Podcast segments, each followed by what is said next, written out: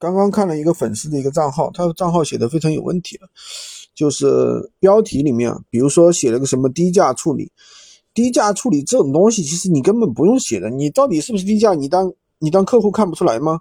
对不对？大家自己大概心里也有点有点数呀。什么抢到就是赚到这种话没有用的呀。什么工厂清仓啊，对吧？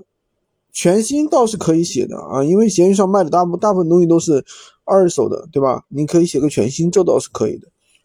然后什么实体店什么受疫情影响难做，这个，然后你去看一下你写的什么实体店受疫情影响难做，这个准准备转行，这个标题的写法就是有问题的，知道吧？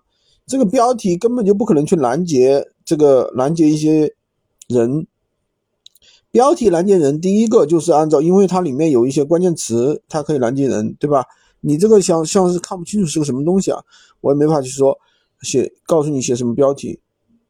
那么第二个就是说，你要把那个什么可以写一写，对不对？你可以把一些吸引人的一些词，对吧？比如说什么几乎全新啊，这种是可以写的，或者是就是全新啊，对吧？这种是可以写的呀。什么顺丰包邮啊，也是可以写。如果你刚好顺丰包邮的话，对不对？